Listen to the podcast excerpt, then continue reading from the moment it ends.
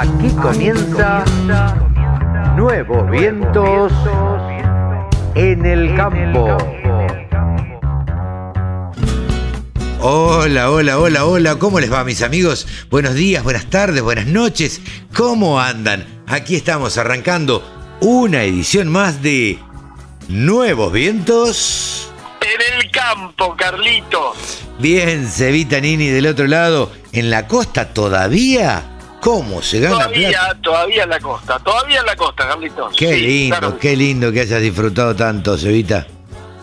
La verdad que sí, eh, tuvimos algunos días feos en la segunda, en Quincenas. la, en la tercera semana de enero. Sí. Este, la segunda quincena fue un poquito hostil. Lo hablábamos el otro día, mucha lluvia, pero lo que no significa que uno no descanse, que, que disfrute, que la pase con amigos, que, que bueno, nada. La verdad que eh, un- unas lindas vacaciones, eh, como digo siempre, más vacaciones de los hijos de uno que de uno, ¿no? Porque al final uno termina, resulta que los que fueron a, a, a- los jueguitos, a los fichines, a la playa, esto, esto son los chicos y, y uno hace las veces de, Sí, de pero proveedor. ¿sabes qué es lo que pasa, Cevita? Yo siempre digo, eh, una cosa es estar con la computadora en la oficina de uno, en la casa de uno, y otra cosa es estar con la computadora con las patas en la arena.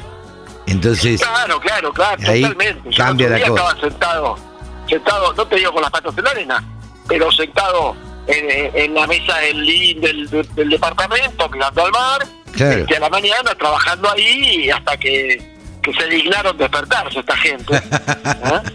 Eh, esta gente bueno, sería esta gente sería Pipita y los chicos, ¿no?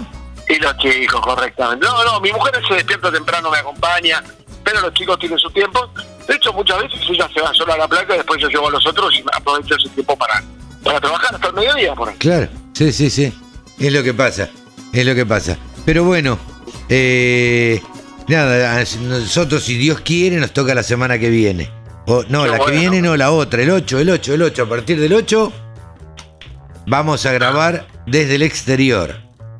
Qué bueno, qué bueno, qué bueno. Eh, así que bueno, eh, vamos a tratar también de tomarnos un poquito de vacaciones y, y trabajo, porque vamos a, a tener varias reuniones que ya tengo agendadas este, en, en la capital de Colombia, en Bogotá, y con, con muchas reuniones, con, con, mucho, con mucho recibimiento. Voy a comer con el, me voy a encontrar con el ministro de Agricultura eh, de, la, de, de Colombia.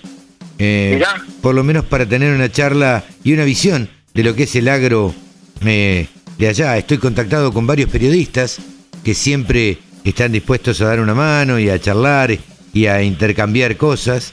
Eh, colegas de periodistas agropecuarios eh, muy influyentes allá en, en Colombia. Y así que es un- una, una mezcla de trabajo y descanso. Mira, buenísimo. Y bueno es que, como dijiste antes, trabajo con descanso, de alguna manera, es descanso. No, ¿No? ni hablar, ni hablar. Eh, si no, yo me acuerdo en épocas que uno se dedicaba a vacaciones, vacaciones, y llega un momento que personalidades culo inquieto como nosotros se aburren. Sí, sí. A la segunda semana Sí. ya está diciendo, uy, estoy medio aburrido de, viste, de no saber qué es lo que pasa con el campo, de no saber esto, de no saber el otro. Pero bueno, nada, qué sé yo, uno, eh, cada uno tiene sus taras, supongo que eh, cuando uno sea más grande va a querer descansar, realmente descansar, y ahora que todavía tenemos pilas, eh, queremos mezclar trabajo con, con descanso. Yo sinceramente no sé cómo hacía mi padre, pero mi padre agarraba en enero, suponete el 7, 8 de enero, se iba 21 días a Mar del Plata con nosotros y el tipo no había celular, no había nada. No, claro. Este, y se desentendía absolutamente. Y yo digo, pues, ah, no sé, eh, vivimos en otro mundo, ¿no? Nosotros no, no, yo a las dos horas de no mirar el teléfono tengo que ver qué novedades hay. Sí, claro. Eh, tenemos un montón de grupos de WhatsApp donde hay noticias constantes y, y sabemos dónde llovió, dónde no llovió, eh, qué dijo Carvat de tal cosa, qué opina Sociedad Rural de tal otra, qué contestó el ministro de Industria, qué, qué pasa con el Fondo Monetario, porque parece una pavada, pero el Fondo Monetario eh, No sé. hace mover todas las agujas. Este, Pero claro, eh, claro que Dios. nos influye en, en la actividad diaria e influye en los precios de los commodities, influye en un montón de cosas Absolutamente, Eh, absolutamente. que están Ni directamente hablar de. Ucrania. No, no, Ni hablar de ni Ucrania, hablar de Rusia, ¿no? Rusia y Ucrania. Por eso yo decía que eh, siempre lo hemos dicho, que el periodista agropecuario hasta tiene que saber de geopolítica. eh, porque el otro día charlábamos y analizábamos con Pablo Adriani, que seguramente lo vamos a hacer en un rato. También analizar este, este conflicto entre Rusia y Ucrania, eh, que también va a afectar, porque el trigo que se siembra ahí, el girasol que se siembra ahí, influye en los aceites y todo eso va a influir en, la- en la- los precios eh, globales. Entonces, Absolutamente. Es el pro Ucrania es el proveedor de Europa de trigo. claro, Es el gran proveedor. Es una locura. Pero bueno, entonces este, deberemos estar atentos a, a- a qué sucede con el señor Putin también. Eh, pero bueno, vamos a tener a, a Javier Lauría hablando de ovinos, a Pablo con los mercados, a Gastón Borgiani de Montecor, le hiciste una lindísima nota, así que la vamos muy a escuchar también. Sí, sí. Y vamos a Muy, escuchar... muy interesante, Carlitos. Una cosa que quiero comentar sobre esto. Sí. Eh, eh, escuchemos eh, una de las inversiones que tiene planificada Montecor para este año. Eh, cuando a vos te preguntan o cuando vos le preguntás a una empresa cuáles son los objetivos para el año próximo, hoy te dice, bueno, alcanzar esta cantidad de ventas, lanzar este nuevo producto, amplificar la fábrica. Bueno, Montecor lanza en 2022 la Academia Montecor. Montecor va a invertir en su valor más preciado, en sus empleados y los de otras empresas. Va a generar una academia donde va a, enseñar a hacer todas las artes vinculadas con la metalmecánica en, eh, en la zona eh, que es eh, fuego de metalmecánica, ¿no? Montegüey está ahí cerquita de las parejas, de, de- Sí, sí, la cuenca de la Sí. metalmecánica. de la Pero cuenca de la metalmecánica. qué interesante lo que decís, porque, viste, cuando se habla de responsabilidad social empresaria, bueno, esto, esto me parece que es el claro ejemplo, porque además, por lo que estás diciendo, Montecor va a, a invertir en esto y después la gente seguramente va a trabajar en Montecor o en cualquiera O de las otras fábricas. ¿O no? Claro. ¿O no? Sí, sí, sí. ¿O no? Por, ahí- por ahí termina trabajando en Metalfor, por ahí termina trabajando en Palas Omar Martín, en, en Marco. Juárez, por ahí termina trabajando en cualquiera de las fábricas que están en las parejas, este, desde Caimán o, o Dumaire o. Búho o la que fuera, ¿no? Sí, sí, sí. Eh, es, es muy interesante. Vamos a escuchar con atención la nota. Y Daniel Pepa, un colega que tiene un programa también en la Radio del Campo, le hizo una nota a Julián Domínguez luego que se reuniera el Consejo Federal Agropecuario. Así que vamos a tratar de, de charlar con él también. Eh, vamos a escuchar la nota que le hiciera a, a Julián Domínguez a ver qué tiene para decir el ministro de Agri- Agricultura. Así que todo eso es lo que tenemos para, para el día de hoy, Cevita. ¿Nos metemos ya de lleno, te parece? Vamos a escuchar este programa tremendo que viene para, para este fin de semana, último fin de semana de enero. Vamos para adelante, Carlitos. Arrancamos nuevos vientos. En el campo, amigo.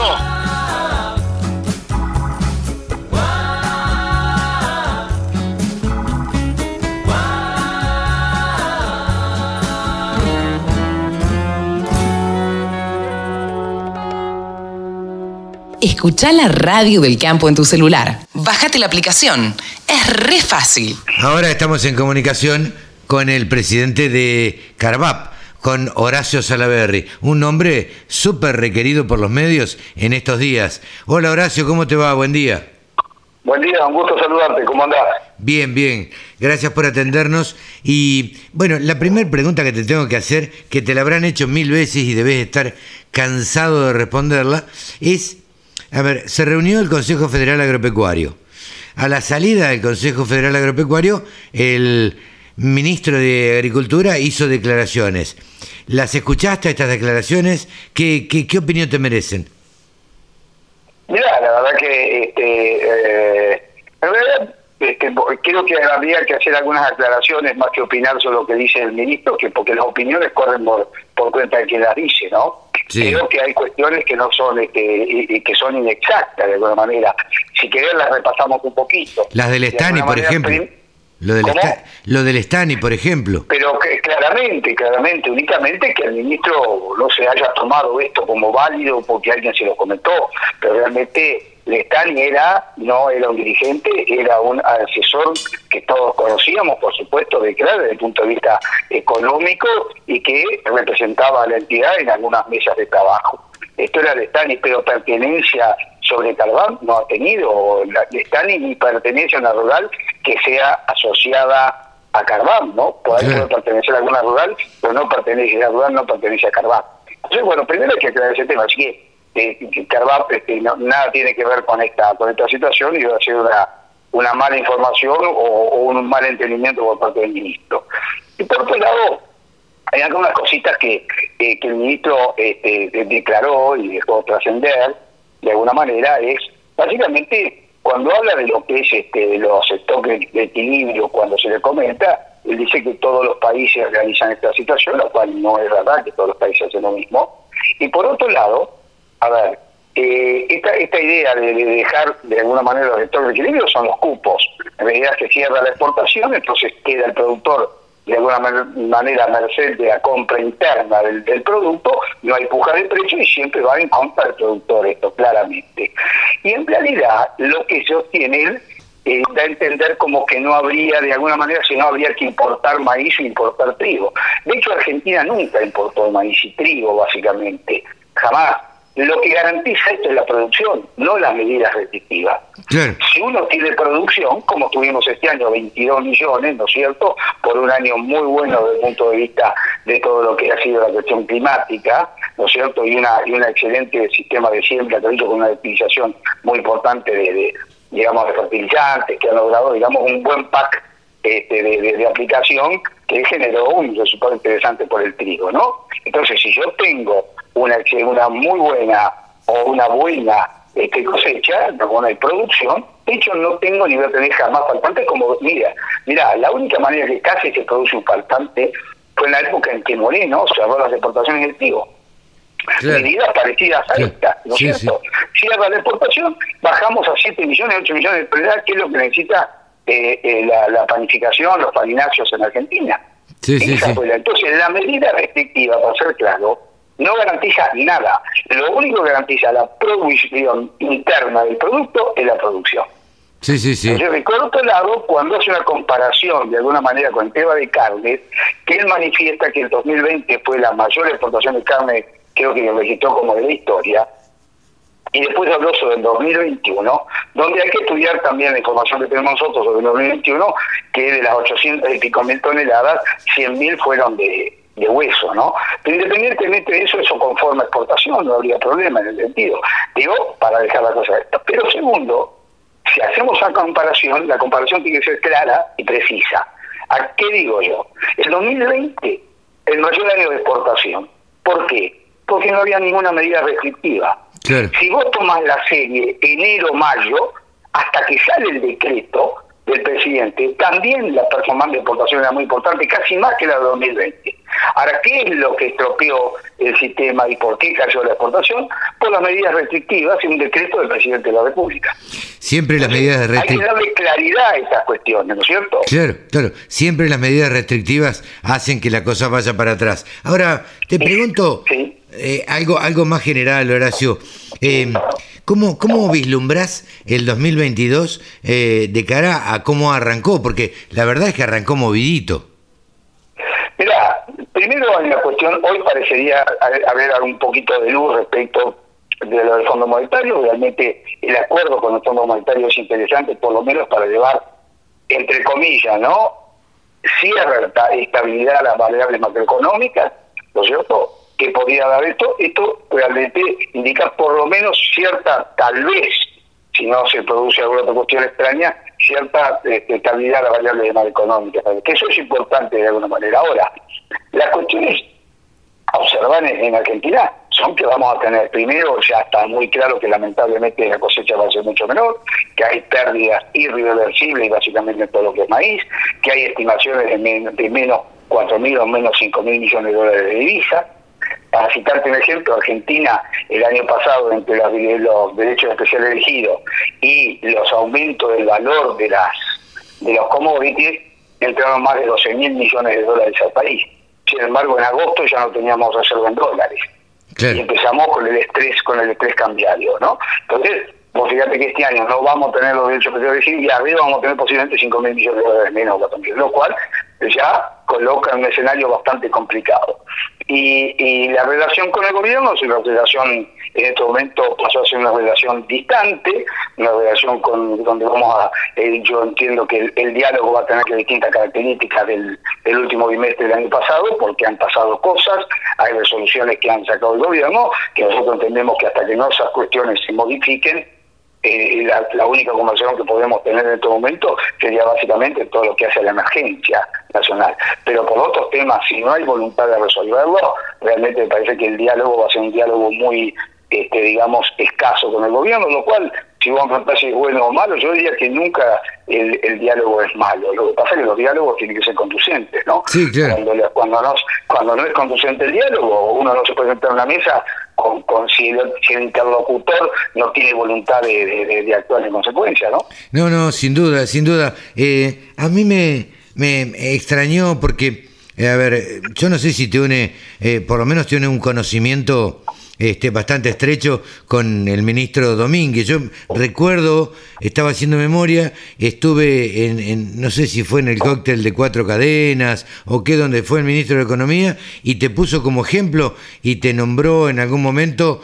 Digo, a mí me extraña de un ministro de Agricultura que es, un tipo de campo, o, por lo menos del interior, que conoce, que debiera conocer por lo menos este, lo que es la producción agropecuaria, te, conoce, conoce a los dirigentes, quiero decir, conoce a la dirigencia. Eh, ¿Por qué no, no, no hace las cosas eh, distinto? ¿Por un convencimiento propio? ¿Porque lo obligan? ¿Por política? Eh, ¿Qué es lo que vos pensás? Mira, es, difícil analizar la coalición gobernante, ¿no? La coalición gobernante tiene unas tensiones internas muy fuertes. De hecho, este tema que recién hablábamos del Fondo Monetario ha generado y seguramente va a seguir generando tensiones entonces la alianza gobernante. Y uno, por ejemplo, ha vivido las declaraciones de Domínguez, pero también ha vivido las declaraciones de Feletti. De hecho, la resolución que de alguna manera encamina la exportación de la vaca a China, de la vaca de que hay que acotar que la vaca C no se permite todavía, de todo por eso hablamos de restricciones, aunque el ministro diga que no las hay.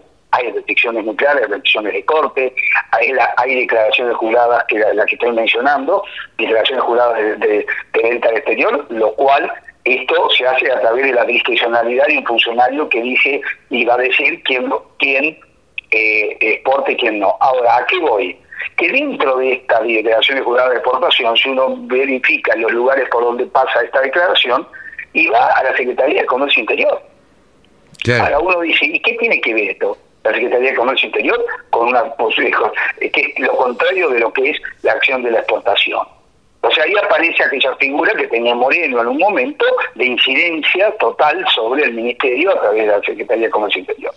Entonces, me parece que esas mezclas posiblemente generen un tema que no sé si Domínguez lo puede resolver en su totalidad o no, pero tal vez este tipo de tensiones hagan de que las decisiones que tomen, las resoluciones que salgan tengan determinadas características, ¿no? Pero bueno, el gobierno es un todo, ¿no es cierto?, más allá de las tensiones internas y uno ve cómo, cómo, cómo actúa en ese sentido. Más allá no sé si de la voluntad o no del ministro, del conocimiento del ministro sobre determinadas cuestiones, pero cuestiones que nos debe resolver la política, ¿no? Y a veces el ministro también hablaba de que nosotros somos una entidad que estamos politizadas. Nosotros hacemos política gremial y si alguien sigue la trayectoria de, de Carvab, sabe que Carvab siempre ha tenido la misma modalidad ante distintos gobiernos, aún gobiernos que algunos podrían mencionarlos como más afines al pensamiento de uno. Aún así, las, las, la posición de Carvap siempre ha sido una posición en defensa del productor y de ninguna manera de intromisión en cuestiones políticas, ¿no? La entidad madre de Carvap es CRA, eh, eh, Horacio. Lo que tengo que para, para, para preguntarte es, ¿por qué CRA se retira de todas las mesas? ¿Por qué CRA se retiró del el Consejo Agroindustrial, se retiró de la Mesa de las Carnes? Eh, ¿Estás de acuerdo con esto? ¿Cómo, cómo lo, lo, analizás? Mira, te voy a decir que nosotros estamos de acuerdo con esto, inclusive desde Carvap se propuso esto, siendo yo quien te habla eh, en, principio de la idea de ingresar en el Consejo Industrial Argentino, en la idea de que nosotros, con otros actores de la economía, había un proyecto común de exportación de, por valor mayor a 100 mil millones de dólares. En este momento andamos en 67, en 69, 70 veces, ¿no es cierto? O sea que falta un tramo para llegar a 100 mil, que esa era la idea de la conformación de eso. Entonces ha ido desvirtuando en el tiempo esas acciones. De hecho, el gobierno ha tomado como interlocutor de la cuestión agropecuaria el Consejo Administrativo Argentino, lo cual no es no es factible porque uno no la representación está en manos de la mesa de enlace. El Consejo Administrativo Argentino no puede representar las cuestiones que hacen a la cuestión agropecuaria. El Consejo Administrativo Argentino fue conformado básicamente para trabajar sobre un plan de desarrollo sobre 100 mil millones de dólares de exportación y punto. Entonces, ese avance del gobierno, esa casi aceptación, de hecho, cuando hubo una modificación de algún de uno de los temas de, de, la, de la cuestión ganadera y se, y se iba a hacer un se hizo un anuncio el gobierno convocó y asistió el presidente de la bolsa de cereales y el señor Idígola que es el CEO del del persona a la cual este, conozco y respeto mucho en su calidad de directivo, pero que no tienen la calidad necesaria para representarse todo el pecuario, pues no son parte de ellos. Entonces, esas desvirtuaciones, después mesas que se conformaban y supuestamente del gobierno sostenían de que en base a los análisis de esas mesas se tomaban determinadas decisiones.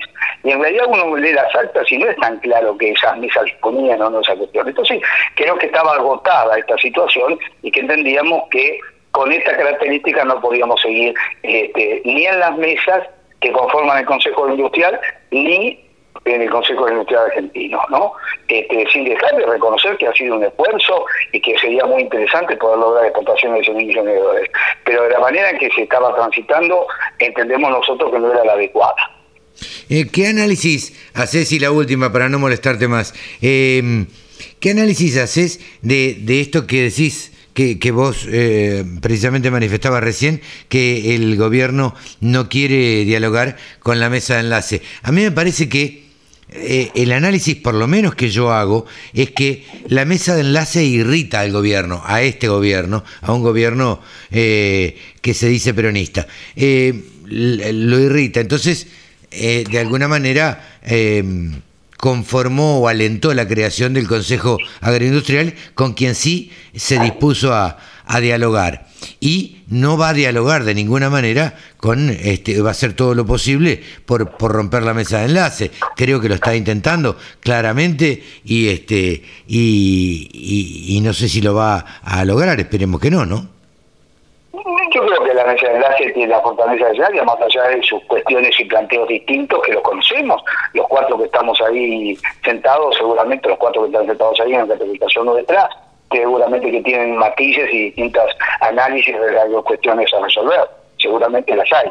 Ahora, de todas maneras, creo que hay una fortaleza y una necesidad del mantenimiento de la mesa de enlace como vínculo, digamos, de todo el sector agropecuario y manifestación de la cuestión gremial del sector agropecuario. Parece que eso está, hoy es indisoluble en ese sentido. Este, y vuelvo a decir, más allá de la diferencia que podamos tener. Eh, ahora, eh, la idea de la interlocución por parte del gobierno que quedó sobre el Consejo de Ministros Argentino en desmedro de la verdadera representación que la mesa enlace, que lo consigo jugadas de tipo política, que bueno, que tiene por ahí intención tener un interlocutor que lo represente, que sea más fácil el diálogo, o un diálogo de distintas características que puede tener con la mesa de enlace. Pero eh, en realidad la representación clara del sector agropecuario en esto es de la mesa de enlace y es muy difícil modificar esa representación. Horacio, muchísimas gracias por este diálogo con la Radio del Campo. Al contrario, gracias por tu llamado. Un abrazo grande. Un abrazo grande. Ha sido Horacio Salaverri, el presidente de Carvap. Solo pensamos en agro. Desde la música hasta la información. Bajate la aplicación para escucharnos en tu celu. Bueno, ahora seguimos un poquito conversando con amigos eh, en, este, en este enero de mucho calor y, estamos eh, del otro lado con Gastón Borgiani, que es el gerente de operaciones de Industria Montecor. Montecor este año logró un 64% de crecimiento en ventas de maquinaria agrícola durante, perdón, durante el 2021. Hola Gastón, ¿cómo estás? Contanos un poco eh, cómo se alcanzó este, este objetivo. Bueno, primero agradecerte el llamado y la, posibilidad de, la comunicación. Eh, bueno, la verdad que estamos nosotros eh, muy contentos por, haber superado las expectativas y los objetivos que nos habíamos planteado de, del 2021. Eh, y bueno, el, el, el objetivo se logró con el trabajo constante y no solo internamente con, con el área de ventas y con el área de producción, sino también con, con la formación y el intercambio y las experiencias compartidas con todos nuestros distribuidores, ¿no? que eso siempre es, muy importante. Y bueno, sosteniendo siempre la innovación de sus productos, la calidad de nuestro producto, hizo que también, eh, obviamente, con las condiciones de mercado podamos tener ese crecimiento que fue realmente muy importante. El, además, el crecimiento tuvo eh, que ver en, en parte con, con también con lo que es este la venta al exterior, ¿no? Sí, nosotros tuvimos un, incrementamos un 30% ese, eso, ese, en ese margen global eh, que fueron las ventas a, en el comercio exterior, o sea, fue Paraguay, Uruguay, Chile, que bueno, han su, su volumen en compras y, y bueno, eso también hizo esa fuerte, ese fuerte ascenso, ¿no? En cuanto a los índices que venimos manejando. ¿Y cuáles fueron los productos estrella que, que hicieron este, de este crecimiento de ventas tan, tan importante el último año? Sí, siempre nosotros trabajamos sobre esas dos líneas que todo el mundo conoce y, y con las cuales venimos eh, reforzando y que son las líneas de todos los autodescargables y, y Mixer en general, Ujú. horizontales como verticales. Eh, las dos líneas crecieron de manera igualitaria, vamos a decir equitativa, tanto sea Tolvas como Mixer han crecido igual. Sí, puede ser que este año hayamos tenido un poquito más de, del año pasado en realidad, Sí, eh, un poquito más de, de, de presencia en lo que es todos los autos descargables, pero en general podría decir que lo- las dos líneas han crecido igual. Eh, Montecor, bueno, nosotros nos conocemos ya hace varios años, eh, de, de- de la época de- en la que yo en la que yo estaba en Palermo. eh, Sí, sí. Pero Montecor ha ido constantemente creciendo e invirtiendo en lo que tiene que ver con eh, investigación y desarrollo y, y propone todos los años innovaciones constantes. Eh, esto también eh, debe haber sido una marca registrada para que, para que hoy, digamos, podamos decir que se ha alcanzado un número tan alto de crecimiento de ventas. Eh, ¿Cuál es el, el producto, eh, digamos, más rotulante? Probablemente el, el- vertical, eh, con los verticales flex, los mixers verticales flex fueron la, la noticia del mercado de- del último año. El vertical, no solo, no solo el vertical eh, ha sido uno de los, de los productos estrella, por así decirlo, sino también poder insertar un nuevo producto en el mercado, que en este caso fue Rotorway. Sí, también Rotorway. nueva, claro, que es una línea nueva de, de, de equipos que tienen que ver con la sustentabilidad y el manejo sustentable de los recursos. En esa línea nosotros estamos trabajando con este compostador rotativo de residuos orgánicos, que bueno, posibilita esta, este incremento en venta porque es insertar un nuevo producto, ¿no? Por eso decía yo al principio, es un trabajo que tiene que ver con lo productivo también, porque insertar un nuevo producto significa que para crecer en venta, insertando un nuevo producto, tenés que crecer productivamente. Totalmente. Tenés que lograr hacer no más máquinas, una máquina nueva, eh, eh, adaptar la planta y la línea de montaje para esa máquina. Entonces, de alguna manera, tiene que ver con esto, ¿no? La innovación te trae aparejado que vos puedas incorporar nuevos productos, que puedas sostener las ventas, sostener eh, las ventas y sostener clientes, eh, teniendo la posibilidad de que tus clientes tengan productos innovadores, eficientes y con buen manejo de recursos.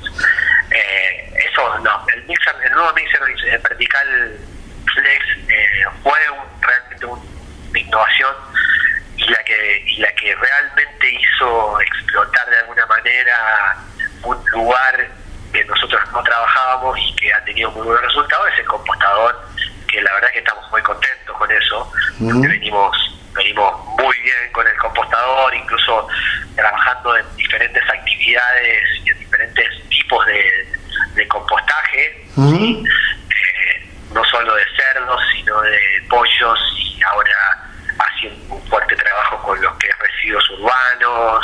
residuos de residuos de, de, catering, eh, bueno, cosas que, que, se, que vienen surgiendo y que, y que la verdad va a hacer que cada vez crezca más ¿no? el producto. Claro, es una pata más del negocio, porque... Es una, es una pata más del negocio. Y ahora el compostador hizo que también empecemos en el desarrollo de un nuevo, nuevo equipo y está, estamos hoy trabajando en el prototipo, eh, haciendo las pruebas de funcionamiento y mejorándolo, que es un secador de es un secador de, bagazo. Eh, el secador de bagazo principalmente va a cumplir la función de secar la cebada cervecera, la malta cervecera, todo lo que todo lo que se utiliza para la elaboración de cervezas artesanales y cervezas en las Hoy la cebada cervecera, el bagazo cervecero se tira y es un alimento que tiene eh, propiedades muy buenas para la alimentación animal y hoy es prácticamente desechado. Entonces con este producto podríamos convertir ese, ese desecho en un alimento para la producción animal que sería de excelentes prestaciones y que hoy lo estamos desechando. Sería parte de la dieta de un feedlot. Sería parte de la dieta de un feedlot. O sea, eh, convertiría ese desecho en parte de la dieta de un feedlot. Exactamente. Es, es, es, como la burlanda. Claro. Vamos a burlar. En la burlanda el problema que tiene es que la descomposición del material es muy rápido, entonces la logística es compleja, y bueno, en este caso el bagazo de cervecero que pasa exactamente lo mismo. Eh, se descompone rápidamente por la humedad que tiene, tiene un 80% de humedad, entonces rápidamente fermenta y se descompone, y secándolo podemos transportarlo, almacenarlo y empezar a distribuirlo eh, con mayor volumen y sin necesidad de que, sea desperdiciado. Entonces, bueno, esa, esa innovación y ese, y ese tipo de trabajo hace que, que Montecor siga de alguna manera estando cada vez más presente y de alguna manera siendo más creciente el mercado. ¿Cuál es el, el objetivo, el sueño, la perspectiva de Montecor 2022? Eh, desde, el punto de vista tuyo, en representación de toda la familia Borgiani, ¿no? Yo, como decía recién, los conozco hace bastante tiempo, vos sos segunda generación, a tu madre la, conozco hace un montón de tiempo y a tu padre también, eh, y, cómo, cómo ven eh, ustedes a Montecor durante el año que está empezando. Bueno, nosotros tenemos pensado incrementar productivamente un 20% eh, nuestra planta industrial. Estamos trabajando para eso. Estamos trabajando muy fuerte en el desarrollo de las personas que, que integran todo el equipo operativo de Industria Fontecor.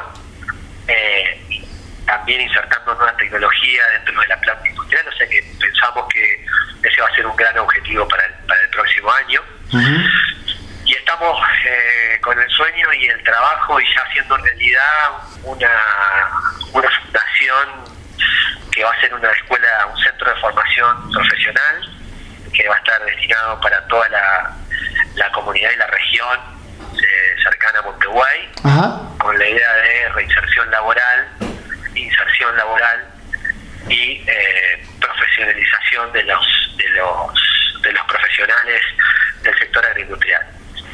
Academia Montecor ya está, en cualquier momento van a empezar a salir las notas de prensa y ya vamos a empezar a discutirlo y ese, ese es un sueño que, queremos cumplir para este año y que ya te diría que lo estamos eh, comenzando a hacer realidad. Así que bueno, esas serían las dos cosas que creo que hoy, tanto yo como toda mi familia y todo el equipo de Compone Industria Montecor está está bregando para este, para este 2022. Y qué bueno, me, me, me interesa muchísimo esto de por ahí eh, lo que me contabas de, de, esta de este espacio de capacitación, eh, eh, ¿eso sería en Montevideo también o, en algún otro lugar cercano? Eso sería, esto es Montevideo, un edificio que estamos construyendo acá.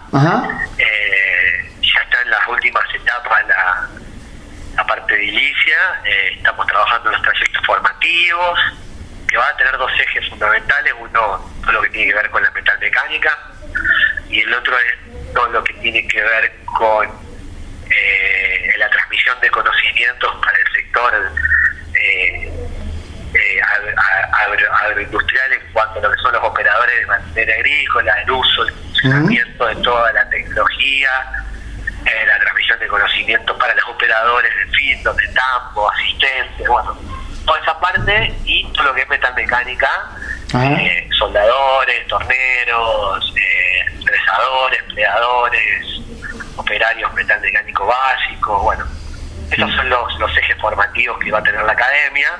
Eh, y después todo lo que es blando, todo lo que son formaciones blandas como liderazgo, facilitación, eh, habilidades conversacionales, bueno, todo lo que tiene que ver con habilidades blandas, ¿no? Eh, bueno, en sí esa es un poco el, eje de, formación de la academia. Me parece una idea genial. Esto lo, lo sinceramente me, me, me resulta súper interesante como como, como algo distinto, ¿no? Eh, porque uno siempre habla con las empresas y habla de crecimiento y la empresa crece como hacia arriba, bueno, vamos a vender más, vamos a crecer para acá, para allá, y acá hay un crecimiento invirtiendo, porque es una inversión, este, en, en, algo que después será incluso un proveedor de servicios, ¿no? Es que es así, yo creo que las empresas son las personas. Totalmente. Las empresas la innovación la hacen las personas, eh, la producción la desarrollan las personas, a las máquinas las manejan las personas. Y las empresas crecen cuando crecen las personas y de alguna manera nosotros tenemos que no solo hacer crecer nuestro, nuestro que integran el equipo, sino que poder contar con la posibilidad de eh, tener una mano de obra calificada eh, que te acorde a las necesidades que hoy tiene el sector. Absolutamente. Es el objetivo, ¿no? Y además reinsertar, ¿no? Que esto, esto es muy importante. Hay una deserción escolar muy grande de chicos en la secundaria que hoy hay que darle la posibilidad de que de alguna manera un sistema educativo los pueda insertar en el ámbito del trabajo. Totalmente. Entonces esa es una responsabilidad social que tenemos como empresarios, ¿no? eh, y que bueno, articulando con las escuelas sería el uno de los objetivos que va a tener también la academia. Qué bueno, la verdad que es muy buena noticia. Bueno, Gastón, eh, siempre es un gusto charlar contigo. Eh, esperemos vernos en, los próximos meses, ahora que la actividad lo permite y que nos vamos a cruzar seguramente en algunos eventos. Este, y, estamos al habla para, para más novedades sobre esto de la academia que me interesa un montón. Seguramente, se va. Un abrazo grande. Gracias por todo, gran abrazo y gran abrazo a la familia. Chao, chao. Chao, hasta luego. Era Gastón Borgiani de Industrias Montecoro. El campo es el motor del país. Prende ese motor. Prendete a la radio del campo.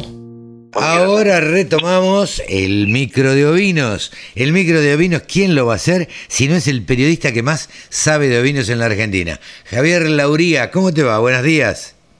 Carlito, muy buenos días. ¿Cómo estás vos? Pero muy bien, muy bien, por suerte. Ahí andamos trabajando, retomando el año, eh, con muchos bríos, con muchas cosas nuevas, con la radio del campo que se renueva permanentemente y, por supuesto, queriendo escuchar, a ver, los sábados eh, la noticia de los ovinos, me la piden, me la preguntan, me dice, está tan diversificado el programa que hablas de ovinos, de mercado, de deportes, de esto, del otro, y esperan el micro de ovinos también. Así que, ¿de qué charlamos, Javi? ¿Qué es lo, lo bueno para este 2022? Vos sabés que hay una cuestión que, que a mucha gente le interesa y el tema del trato del suelo ahora cada vez más se busca una producción agroecológica. Eh, eso significa básicamente libre de todo tipo de eh, toxinas para el suelo. Voy a decirlo de esa forma sin utilizar palabras bastardeadas ni nada. Eh, libre de toxinas, libre de, químicos.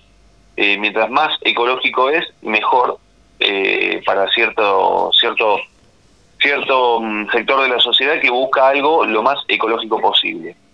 Eh, eso significa dejar de contar con, por ejemplo, fertilizantes, eh, o sea, usar nada más que fertilizantes naturales y, entre otras cosas, para decirlo así rápido, y dejar de utilizar algún tipo de producto químico que pueda llegar a afectar la, mm, de alguna forma eh, las pasturas o cuando vos tenés un, o sea, el, o sea, el resto de la pastura, la pastura seca que ya no te sirve y demás, para decirlo rápido, para la gente que quizás no maneja la terminología, vamos a decirlo así. Eh, entonces, se trata de trabajar de una manera distinta, cuidando todo eso, porque las carnes, de hecho se habla mucho de la carne eh, la carne de ovino como carne agroecológica, porque en muchos lugares es una carne que no está alterada por pesticidas eh, y demás. Eh, y tampoco y también en muchos casos lo único que con, lo que se alimentan es con pasturas, no se alimentan con, o sea, no se hace feedlot en muchos casos, no se hace engorde con suplementos, raciones, exactamente. Eh, hay hay también quienes hacen engorde a partir de, por ejemplo, pasturas peletizadas, por ejemplo, alfalfa en pellet, algún tipo de siembra así, peletizada, eh, pero siempre y cuando no se agregue nada, nada no natural, se mantiene la línea agroecológica. Así que eso es una parte que es muy interesante. De todo esto, eh, obviamente no va a salvar el suelo, esto que voy a explicar ahora, no va a salvar el suelo de inundaciones, pero sin embargo, si uno utiliza ovejas que no te machacan el suelo, no te lo, no te, no te hacen una superficie que, que se torna levemente impermeable, sino que el tipo de pisada de la oveja, que está más distribuido el peso, o mejor dicho, eh, es menos peso en cada pisada, hace que tengas un suelo permeable y más receptivo del agua, por un lado. Ah, mira vos. Y eso es muy bueno. Eh, y por otra parte, bueno, a lo que quiero llegar es al tipo de pastoreo. Un pastoreo que se utiliza mucho en otros países, acá todavía en Argentina le falta trabajarlo más, es el pastoreo, eh, el PRB, el pastoreo racional Guasán. ¿Cómo, es, esto? A ver, explícanos. Es un pastoreo, una forma de pastorear a las ovejas que le das carga instantánea e intensiva y vas, cuando llegas a una medida que es la medida del puño, ahora te voy a contar bien, ya ahí sacas a los animales de esa parcela y vas a la parcela siguiente. Es decir, en la medida del puño es la altura máxima en la que la oveja tiene que terminar de cortar para que no se te arruine el brote claro, y no y, vuelva a crecer sobre ese mismo brote. Sería la pastura que tengas implementada, vuelva a crecer sobre ese mismo brote. El pastoreo racional de WhatsApp lo que recomienda es hacer un parcelado para que se pase pocas veces al año por esa parcela. ¿Eso qué significa? Que el animal va a estar, suponete, cuatro días en una parcela y vuelve a esa parcela a los 60 o 90 días. Entonces, esa pastura descansa, se vuelve a nutrir, vuelve a agarrar fuerza, vuelve a crecer, los parásitos que quedan en esa, o sea, que van bajando de a poquito, ya mueren y cuando el cuando vuelve el animal, 60 días, 90 días más tarde, a comer en esa pastura, no ingiere parásitos. Por lo cual haces un control inclusive de carga parasitaria a partir de dejar que descanse la pastura. Ahora, te pregunto esto, Javi, ¿no tenés que tener un campo muy grande para hacer este tipo de, de pastoreo? Eh, el PRB. ¿El PRB? ¿Seis hectáreas es un campo grande? No, claro que no. es una chacrita. Entonces, entonces podés hablar de una chacrita todo tiene que ver con la carga que vos tengas de animales por hectárea. Sí, claro. el cálculo anual, básicamente. Eh, en, eh, seis hectáreas, ¿cuántas ovejas metemos? Puedes tener 120. 120 ovejas. por hectárea. Caramba. Así. 20 animales por hectárea podés tener porque vos esas 6 hectáreas las dividís, por ejemplo, en 30 parcelas, significa que pasarías, así le cuenta rápido, si es una vez por una vez este, una parcela por día, sería una vez por mes. Claro. Pero, pero ¿qué pasa? Vamos a tratar de pensarlo rápido. Yo arranco en la parcela 1. Sí. ¿sí? Estoy, un, estoy un día. Ya le di un día extra a la parcela 2 para que crezca. Claro. Y le di dos días extra a la, a la parcela 3 y así. Entonces, la parcela número 30 tuvo 30 días adicionales de changüí para crecer. Claro. Por lo cual, si logro hacer que esté tres días en cada parcela, ya tripliqué el tiempo de descanso que le doy a cada parcela. Entonces, lo que sucede es que quizás estás dos días en la primera parcela, dos en la segunda, dos en la tercera, pero ya cuando llegas a la séptima o décima parcela, puede ser que tengas para hacer tres días. Claro, sí, sí, sí. Entonces, el ciclo, en 30 parcelas, el ciclo no se repite una vez por mes. Se puede llegar a repetir, depende cómo lo hagas, y si tenés un buen riego, se puede llegar a repetir a los 60 días. Imagínate si llegas a parcelar, a hacer 50 parcelas, que pasarías eh, de un mínimo de un día por parcela a los 50 días. Pero esas parcelas finales ya descansaron mucho más. Ahora, Entonces, yo te pregunto, em, ¿qué tamaño tiene que tener esa parcela? Dependiendo, la primera parcela yo la haría un poquitito más grande, o sea, las primeras parcelas las haría un poquitito más grandes que las siguientes. Todo depende del campo, depende de la distribución, eh, no tenés una, una medida específica, sino que más, más bien el, el agrónomo te va a decir en función de la tierra, o sea, de, qué tan fértil es la tierra originalmente, claro. de el clima de la zona, porque una cosa es en Misiones, otra cosa es en Córdoba, y otra cosa es, por ejemplo, te vas a la provincia de Buenos Aires o te vas a una zona que es lo opuesto a la zona núcleo. En Pergamino te puedo asegurar que eh, vas a poder subir la carga tranquilamente. Sí, sí, está claro. De otras zonas. Digo Pergamino, Venado Tuerto, zonas así núcleo, eh, la carga instantánea podés subir a 25 ovejas si tenés una, una buena nutrición. Inclusive, inclusive, vos podés planificar las parcelas según la época del año en la que vas a tocar esa parcela. Sí, claro. Sí, sí, Entonces preparás pasturas de verano, pasturas de, o sea, de, cada estación según necesites, eh, para que te resistan más o menos, y ahí ya planificando de otra manera. Entonces, ahí entramos en dos cosas. Una es el tipo de pastoreo y el otro es la planificación. Con una buena planificación, vos no necesitas agregarle alimento a los animales, salvo que tengas que hacer un tipo de nutrición intensiva para hacer un engorde. Sin embargo, con eso muchos hacen el pastoreo ecológico porque no le agregan absolutamente nada a la, pastura o al suelo y no tienen ningún agregado extra, entonces podés hablar de una carne ecológica y en algunos casos podría llegar, si no fuera tan caro certificar orgánico, podría certificarlo como orgánico. Claro, sí, sí, sí. Mira vos, qué, qué interesante esto de la, la pastora, ¿cómo el pastoreo? Pastoreo Racional Boazán. Se escribe Boising con B corta. Pastoreo Racional. Pastoreo, Racional. Pastoreo Lo que hay otros. Hay otros pastoreos también. Ah, ok. Este, una vez encontré un hombre, suponete que se, se llamara Montarce de apellido, y el tipo, por no me acuerdo ahora el apellido, pido disculpas si me está escuchando, eh, le llamó pastoreo, como está pastoreo racional Guasán, le llamó PRM, suponete, y le llamó pastoreo racional montarse. Claro.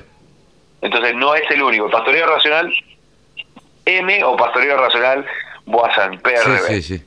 Bueno, el PRB entonces, el pastoreo racional Boazán, eh, será el, el que hay que implementar o el que hay que tratar de que se imponga eh, para, bueno, precisamente para hacer, una, o ser mucho más eficiente eh, un campo en la producción ovina. Eh, Exactamente.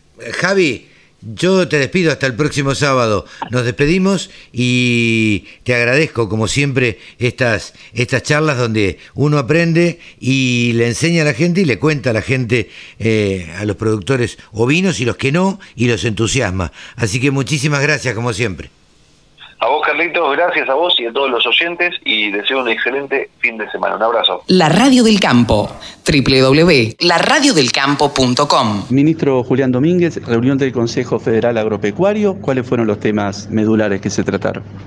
el primer tema que había pedido el Consejo Federal Agropecuario era hacer la evaluación de lo que había sucedido desde la primera reunión de gobernadores con las entidades sobre la política en materia de, carne. Lo que se informó es que se cumplió con el pedido de las entidades, que era resolver el tema de la vaca DEIE, que se pudo resolver, cumplir con todos los mercados internacionales, cumplir con toda la cuota país comprometida al exterior y un informe del cierre de año que dio según los datos que tenemos del INDEC y que tenemos de nuestras propias fuentes, 805 mil toneladas que ubica como uno de los años de mayor exportación de toda la historia eh, de la ganadería en la Argentina. Y esto es un dato eh, altamente auspicioso. El segundo dato que se informó, que Argentina logró aprovechar eh, y colocar eh, mejor precio de la carne que se exportó.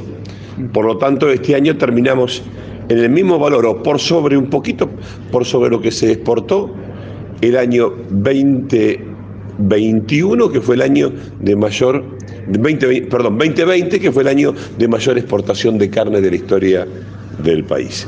O sea, estamos muy contentos, fue un año eh, fue un año donde los resultados de la exportación de carne fueron en los niveles esperados.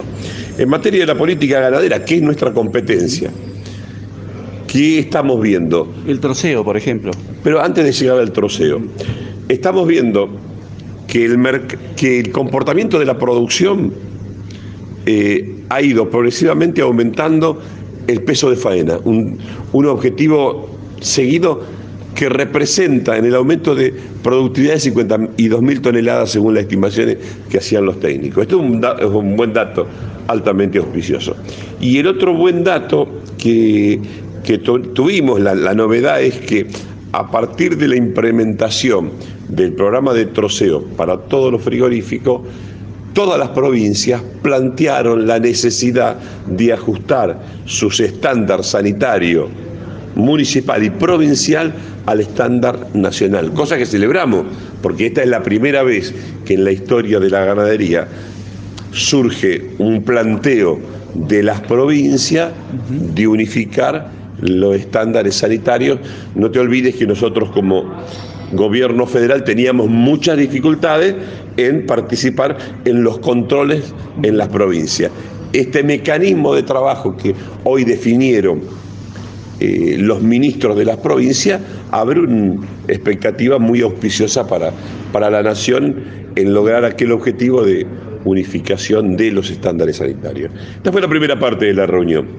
La novedad de la reunión es la participación de la provincia de Córdoba, que manifestó su acompañamiento al, plan ganadero y eh, el ministro me ha invitado a la provincia de Córdoba a participar en la fiesta del trigo eh, ya teníamos la invitación del intendente, pero la provincia formalmente nos ha invitado, cosa que, que gustosos aceptamos.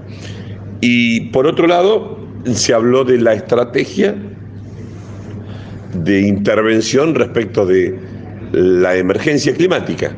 Nosotros venimos planteando respecto de el cambio climático, lo venimos planteando en la cumbre mundial de cambio climático, donde llama una posición común que debemos estar preparados para que el cambio climático tenga consecuencias sobre la pérdida de productividad de nuestros campos. Las sequías extremas, como los ciclos lluviosos y las inundaciones, generan pérdida de productividad. La respuesta para eso es asistencia a los productores por un lado, asistencia a la producción, acompañar al productor para que no pierda capital de trabajo y en segundo término o en segundo lugar, eh, el desafío de la biotecnología, que es el compromiso de la Secretaría que encabeza con Y el último tema de tratamiento fue el acompañamiento a la presentación en sesiones extraordinarias del Congreso de la Nación a la ley del Consejo Agrobioindustrial, que eso genera para la ganadería particularmente, para, para los productores de semilla, un escenario altamente favorable. Ministro, usted es un hombre de la política, fue presidente de la Cámara de Diputados, ya había sido ministro, fue candidato a gobernador. Mi pregunta es, ¿qué pasa con la mesa de enlace? La relación con la mesa de enlace, usted es un hombre de diálogo, hoy no estuvieron presentes, el CRASE ha ido del Consejo Industrial, de la Mesa de las Carnes, no participa en la mesa ganadera. ¿Cuál es la relación hoy con la mesa de enlace? Mire, yo particularmente tengo buen diálogo con, los presidentes de entidades y, y, lo cultivo y creo que es necesario y creo que es mi tarea de hecho, el secretario de, Agricultura, Ganadería y Pesca eh, era un hombre de los equipos técnicos, donde lo convocamos por su capacidad, porque entendemos que podía ayudar al, al reclamo. Muchos se molestaron por eso. Pero es incomprensible que, o sea, el planteo que uno hace de representar. A mí me interesan los productores y que resolvamos los problemas de la producción. Por eso lo convocamos. Yo eh, no entro en esa discusión política. Eh, acá hay un tema de resultado de gestión que tenemos que hacer y para un plan ganadero qué cosa mejor que un hombre que viene de Carvap, eh, que se caracteriza por, por tener una estructura centralmente ganadera, y mucho más de la provincia de Buenos Aires. Yo no, puedo entrar en la discusión política. Queremos la mejor solución técnica, los mejores equipos técnicos para los problemas que... Sin embargo, hay mejor diálogo con algunas entidades de la mesa de enlace que con otras. Uno como periodista lo ve, por ejemplo, con Coninagro que con CRA. Coninagro no se ha ido el Consejo Agroindustrial. No, pero debo, debo, decirte dos cosas. Eh, en forma individual, eh, tengo una excelente, tengo una, muy buena relación, la busco yo también, ¿eh? Eh, tanto como con, con Corinagro, como con CRA, como con la sociedad rural, como con Federación Agraria. Y Corinagro tuvo una actitud institucional diferente. y creo que tiene que ver también porque es parte con las cooperativas de la cadena industrial. Nosotros si no avanzamos hacia un modelo de industrialización de la producción primaria, y ese es el desafío, la industrialización de la producción primaria, eh, no vamos a dar ese salto que nuestras capacidades productivas nos permiten hacer. Y lo tienen que hacer los argentinos, la industrialización, con financiamiento argentino. No podemos permitir que se desnacionalice la industrialización de nuestra producción primaria. Creo que acá el gran desafío que tenemos todos, que tienen los productores, las cooperativas, las entidades, es generar el marco de industrialización de las capacidades productivas. Y ese va a ser el desafío del Ministerio. En ese sentido, yo lo escuché en, el, en momentos que se reunieron las cuatro cadenas en un discurso que hizo que, el objetivo principal es el tema agroindustrial, el proyecto de ley agroindustrial. Claro, porque el proyecto de ley agroindustrial contempla las situaciones que nosotros, para el ganadero, por ejemplo, pagar ganancia eh, no pagar por la, por la tenencia y pagar el aumento de la venta eh, es un tema fundamental para, para las nuevas inversiones. La amortización acelerada para favorizar la industrialización es una capitalización financiera que hace mucho más competitiva los modelos de negocio frente a los bancos y que permite financiamiento de crédito. Y aumentar un, un estímulo fiscal por el aumento del precio de faena es un viejo sueño que, que tiene el sector ganadero. Por lo tanto, yo creo un nuevo marco de regulatorio que permita con el tema de semilla estar en, los niveles y en los estándares tecnológicos de la región, nos permite a nosotros tener un horizonte de, de, la industria de la semilla nacional particularmente auspicioso. Así que yo creo que este instrumento, de hecho los ministros lo expresaron, todo el respaldo político a, a, la ley agrobioindustrial. ¿Hay intervención en el maíz, ministro? Eh, yo no sé a qué se llama intervención eh, cuando se habla, por ejemplo, de volúmenes de equilibrio, cuando se habla de eso, ¿eso qué significa? ¿Cómo, para que la gente lo entienda? Porque muchas veces desde las entidades se dice que como que está intervenido el maíz. Eh, la verdad que yo no, sé qué es eso. Eh, todos los países hacen la previsión de lo que necesita para el mercado de su país. y eso es eso nomás. Eh, ese es el punto de equilibrio para garantizar el insumo que, tienen los argentinos. Me parece que eso es virtuoso de un país, que un país eh, proteja para sus nacionales eh, los recursos que produce, me parece que es una obligación moral, ni siquiera es política, es una obligación moral que en el país donde se producen determinados bienes, los que demandan esos bienes eh, lo puedan aprovechar. Imagínate que sería la Argentina importando maíz. O imagínate que sería la Argentina importando trigo. ¿Vos te lo imaginás eso? Eh, ¿Es posible imaginarse eso? No, no es posible. ¿Y esa misma interpretación se hace con la carne cuando se dice que hay cepo, por ejemplo? Cuando se liberaron muchas exportaciones de carne y sin embargo se sigue diciendo Yo creo que, hay cepo. A ver, eh, me parece que ahí hay un concepto económico sobre un tema productivo.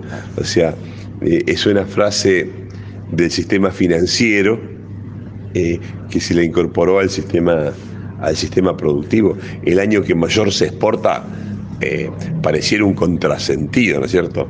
que no tiene ninguna explicación más que una buena titularización política para llamar la atención. Pero Argentina está en, los niveles más altos de, exportación de carne. Si eso fuera así, si habría un cepo y el año de mayor exportación, estamos en presencia de unos genios que no nos creemos que somos. Eh, ponemos el esfuerzo para que a todo el mundo le vaya bien los negocios. Si tuviéramos el milagro de tener un cepo y lograr la mayor exportación, estaríamos en presencia de, eh, de, seres humanos que nos consideramos mortales y comunes. Nada, parece que eso es político. Y está bien, eh, cada uno titulariza políticamente de la manera que resulta resulta atractivo. Un periodista me respondió que yo hiciera el trabajo mío y la comunicación, los periodistas hacían el trabajo de comunicación y política. Y tiene razón, pero hay que reconocer que es de, una ingenio, eh, un ingenio extraordinario ese modelo de comunicación porque es lo que hace atractivo. ¿A quién le interesa decir que le va bien a la ganadería? ¿A quién le interesa decir que aumentamos el precio de faena? Solamente a los funcionarios que la estamos remando. Entonces, me parece que eh, en el sector eh, es un sector altamente preparado, altamente competitivo a nivel nacional e internacional y altamente politizado también. Pero yo vuelvo a decir, yo no voy a discutir el tema político, vamos a discutir resultados y gestión. Gracias por su tiempo, ministro. De nada, gracias. Remates, buenas prácticas, siembra directa, pulverización.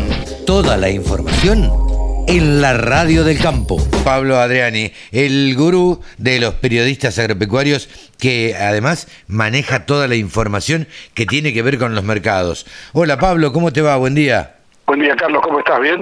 Muy bien, por suerte, muy bien. Tratando de entender a ver qué es lo que pasa con los mercados. Eh, semana rara, ¿no?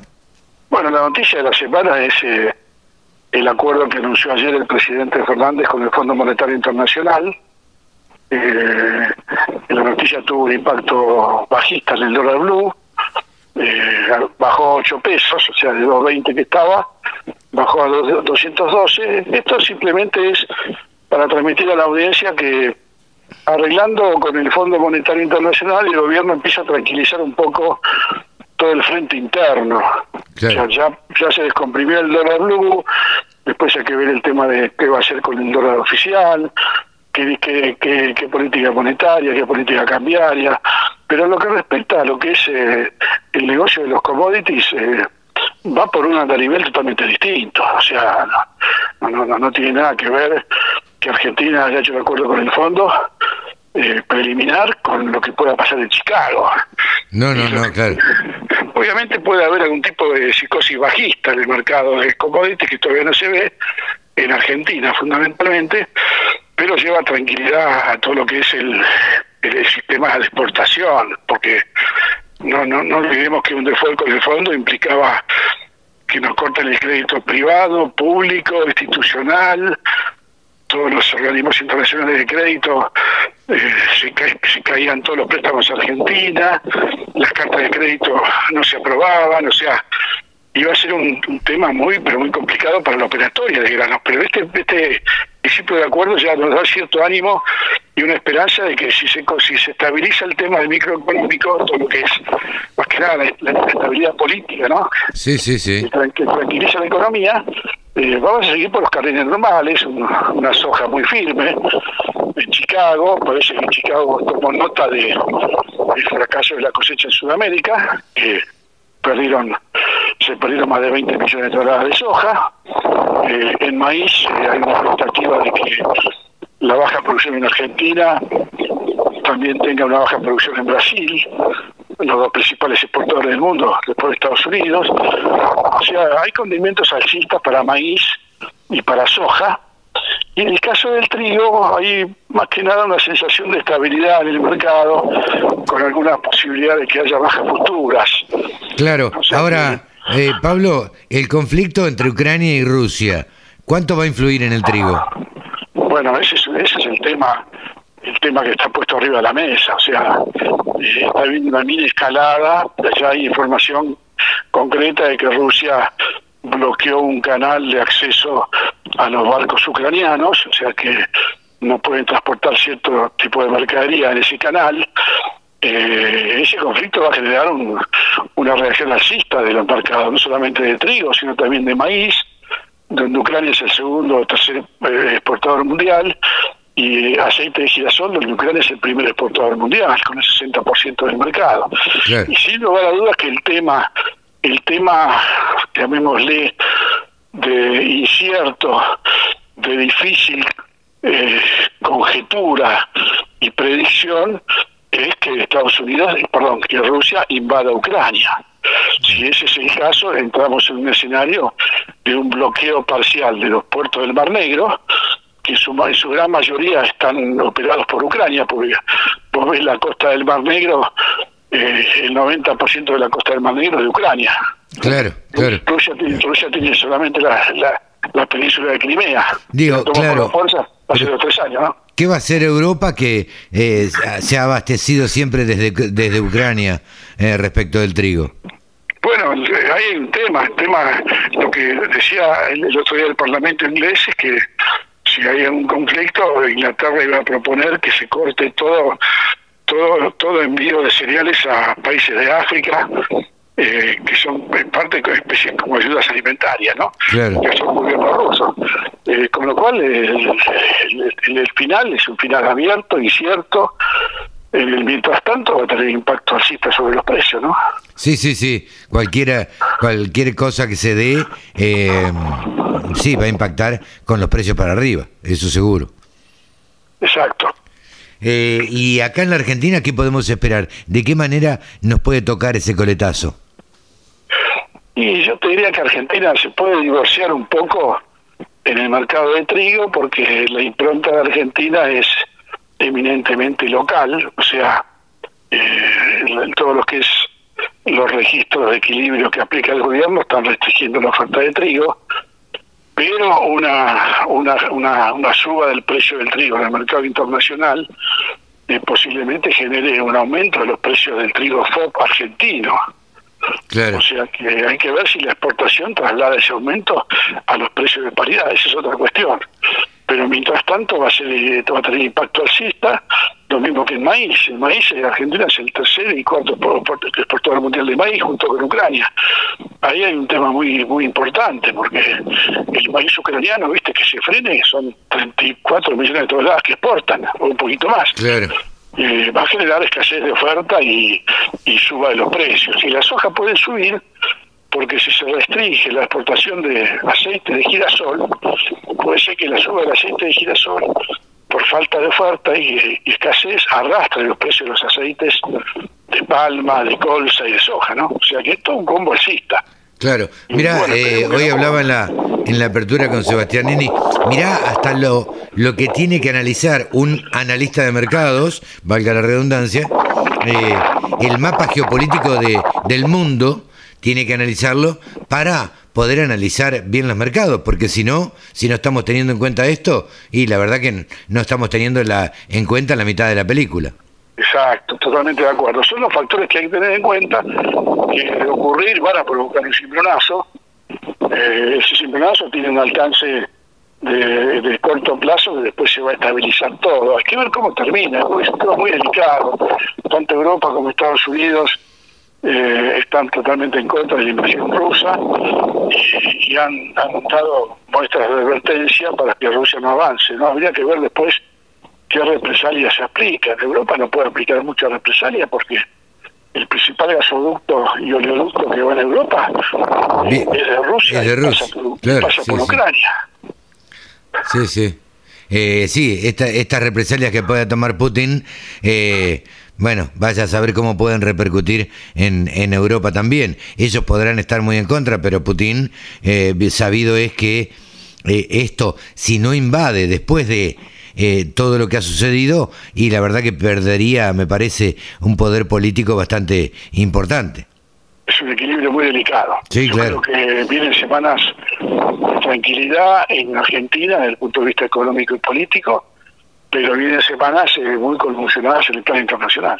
Sí, claro, sí, sí, sí. Sí, a las cuales va a haber que estar muy, muy atentos. Y bueno, las estaremos analizando aquí en, en la Radio del Campo. ¿Te parece, Pablo? Sí, señor, cualquier cosa que haya una alerta podemos hacer anticipadamente en algún momento. ¿Cómo no? Pablo Adriani, el gurú de los periodistas agropecuarios y el gurú de los analistas de mercado, ha pasado aquí por los micrófonos de la Radio del Campo. Chao, Pablo, hasta la semana que viene. Hasta la semana que viene, Carlos. Un abrazo a vos y a toda la audiencia. Todas las voces, todas las opiniones. La radiodelcampo.com.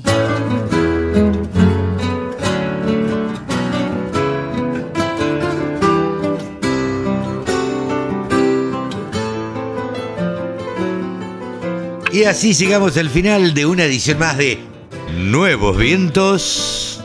En el campo, Carlitos. Eso, se evita desde Pinamar, Montarcé desde Buenos Aires. La semana que viene estaremos desde otro lado, la de la otra semana, pero eh, siempre metiéndole con todo y con todo en la radio del campo. Así que esperamos, esperamos, estaba viendo, no por chuparle la media a nadie, le mandamos un saludo al Tano porque estaba viendo. Sí, porque estaba viendo que estoy escribiendo en un cuaderno de KWS. Ajá. Mira. Un cuaderno de tapa verde, sembrando el futuro desde 1856. Así que le mandamos. Ah, el Tano Moreno a, a, a, Alvarito. Claro, Álvaro, Moreno. Ah, sí, muy bien, sí, sí. Álvaro Moreno, KWS, este, con los colores naranja característicos y verde de, del logo de KWS. Así que le mandamos un saludo al Tano. Sí, señor, claro que sí. Claro que sí, un gran amigo. Un amigo. Y en el año, eh, ojo que la semana que viene, eh, yo ya estoy en Buenos Aires, creo que usted también, así que podemos ahí este, eh, hacer algo local. Pero sí, claro. la semana que viene va a ser un programa local desde Buenos Aires y la otra ya será un poco internacional. Pero bueno, Cevita, hasta acá una edición más de Nuevos Vientos en el Campo, aquí en la Radio del Campo. Nos despedimos hasta la semana que viene. Chau, Sabita. Chau, amigo. Hasta la semana que viene para todos. Nos vemos.